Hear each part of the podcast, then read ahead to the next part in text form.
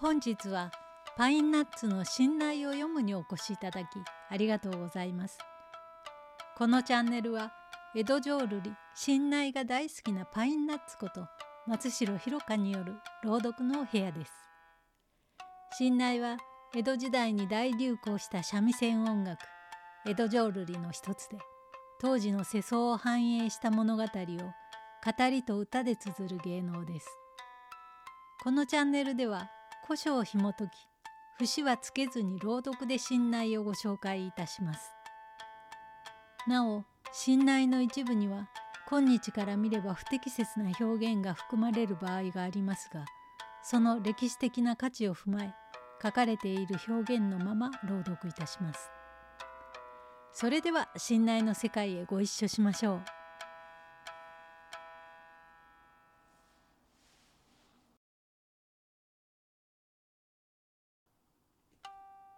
今回は男立て出世の数え歌通称白藤玄太の下の巻をお届けいたします。下の巻では白藤玄太は相撲取り崩れと称していましたが実は武士の出であり敵討ちの道中であったことを明かします。そこへ敵の猪熊雷源が現れ玄太は雷源と渡り合うことになります。どうぞお聞きください。男立て出世の数え歌。白藤玄太。下の巻。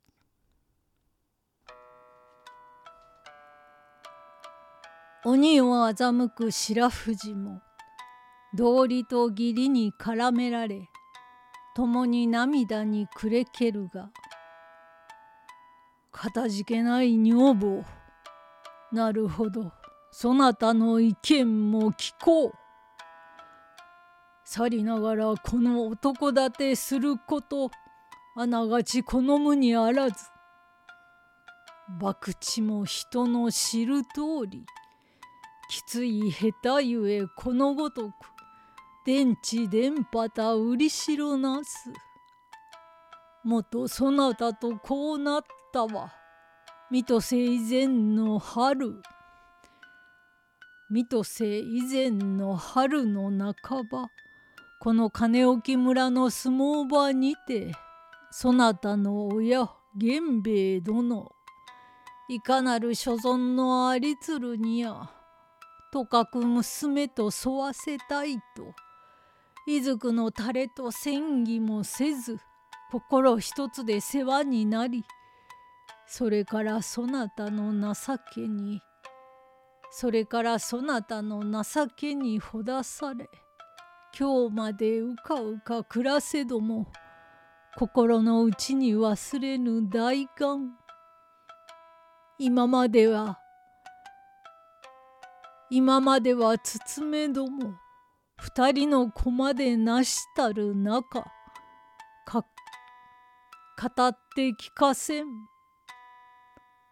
それがしは相模の国蘇我兄弟の家来鬼王新左衛門ええー、そのまあええーそのまあお前がこのような卑しい身とはなぜならんした。さればされば音にも聞かん蘇我兄弟。工藤左衛門常助を。親の敵と狙えども工藤は頼朝公より恩預けの源氏の重宝友切丸。いずくともなく紛失したる咎により秩父の次女秩父の次郎重忠殿へ恩預けそれゆえ敵討ちの願いかなわず助常今にも病死せば兄弟はいかがして親の敵討つべきと母上へもろとも泣いてばっかり。お気遣い遊ばすな。我々兄弟あるうちはから天竺へも手分けして探し出さんこと世もあるまじ」と弟段三郎と言い合わせ思いつきたる思いつきたる弟は刀や我はまた相撲博打ただ悪者に近づいて無理に喧嘩を言いかけとかく脇差しを抜かせる工夫。今日までは幾千人の腰の者手に取り手に取り見れどもそれとも知れず。がここに一つの手がかりはかの悪者仲間の猪熊来元幾度喧嘩仕掛けてもついに反り打つこともなく戯れ遊ぶその時もしばしも離さぬ面魂ことに力は人に優れ大役武道のくせ者め。聞きしにたがわぬ彼が一腰これさえあれば女房ども子供を連れて相模の国蘇我中村へ立ち越えて今の苦労はさせまいぞ。と初めて語る物語。聞いて喜ぶ女房おしゅん。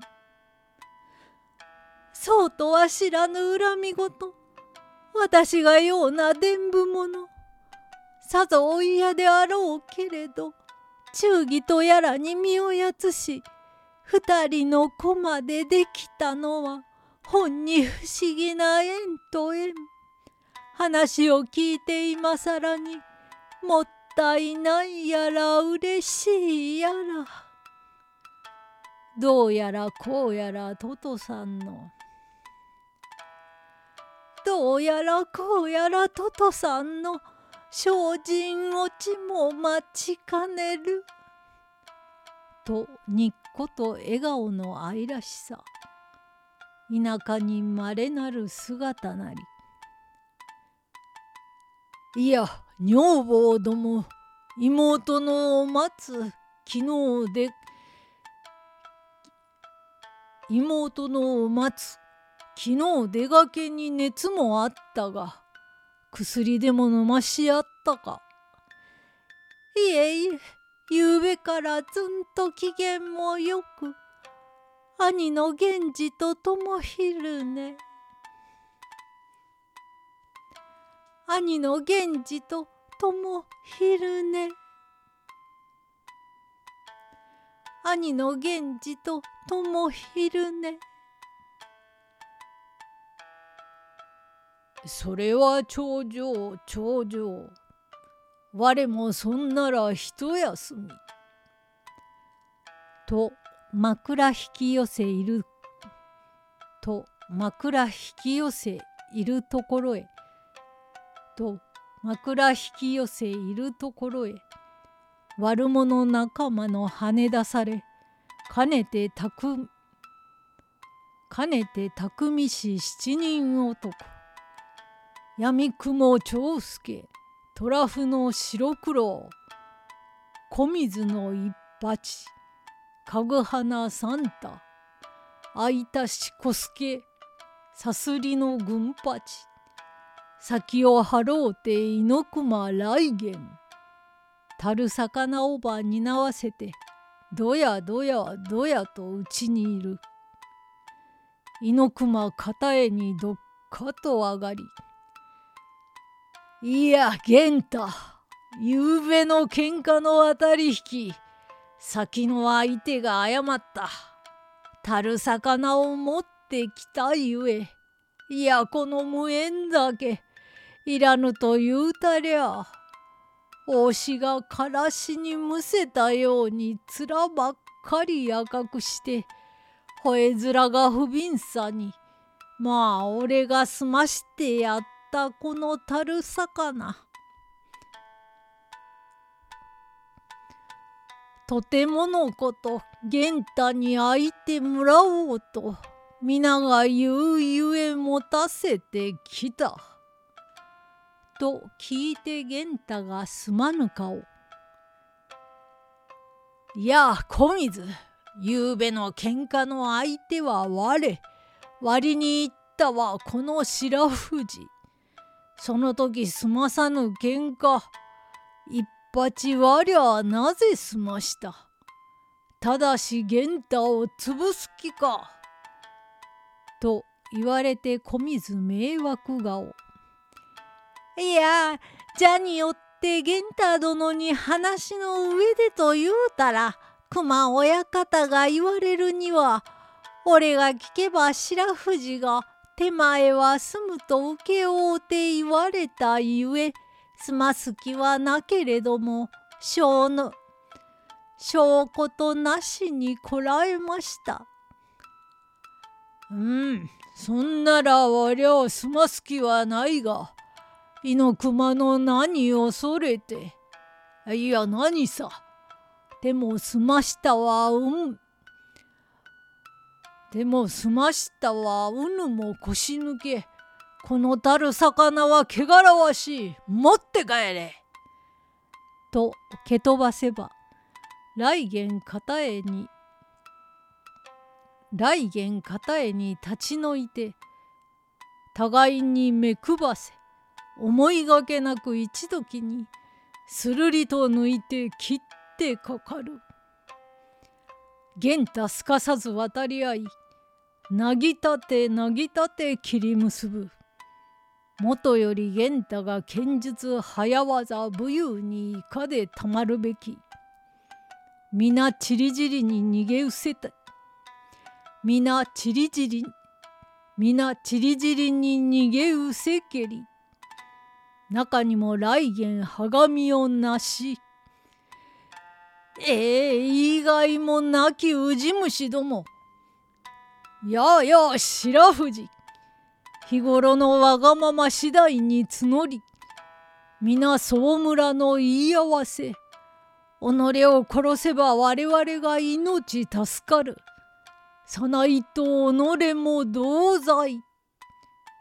とのっぴきならぬ言い渡し背中に腹は変えられぬ最善持たせしたる魚読書をこしらえ来たりしに運の強い大盗人。覚悟広げ。と切ってかかるを引っ張し利き腕取って酒どんぶり。乗りかかり刀もぎ取り見ればまさしく友切丸。ははありがたしありがたし。これさえあれば大願成就。女も喜べうれしや。と喜ぶことは限りなし。玄太来元取ってひったで。この刀盗み持つたる己もくせ者。さあありように白状せよ。言わぬとたった一打ち。と言われて来元おずおず声。ああ申しましょう申しましょう。我こそは工藤殿の家来近江の孤島だ。主人の言いつけ買わずを打たば望み次第褒美をくれんとのや望み次第褒美をくれんとの契約打っての後は空使い打っての後は空使い。あんまり腹が立ったあんまり腹が立ったゆえ友切り盗み駆け落ちし難儀をかけし我が軍法。命はごめん」と聞いてなおなお喜ぶ白富士そんならいよいよそんならいよいよ逃されぬ。己が遠屋に止めたる。河津が家来鬼王なるわ。ナムさん。天命逃れぬ。観念せよ。とすっぱと切れば名作の。切っても離れぬよろよろよろ。辺りの石につまずいて二つに割れてうせに蹴り。これ雲霧の糸くぞと。乗り押しこれ雲霧の糸くぞと。乗り押し拭い差し納め。女房来いと二人の子供。背中に追うやらだ背中に追うやら抱くやら。勇み勇みて相模の国。蘇我中村へと急ぎゆく。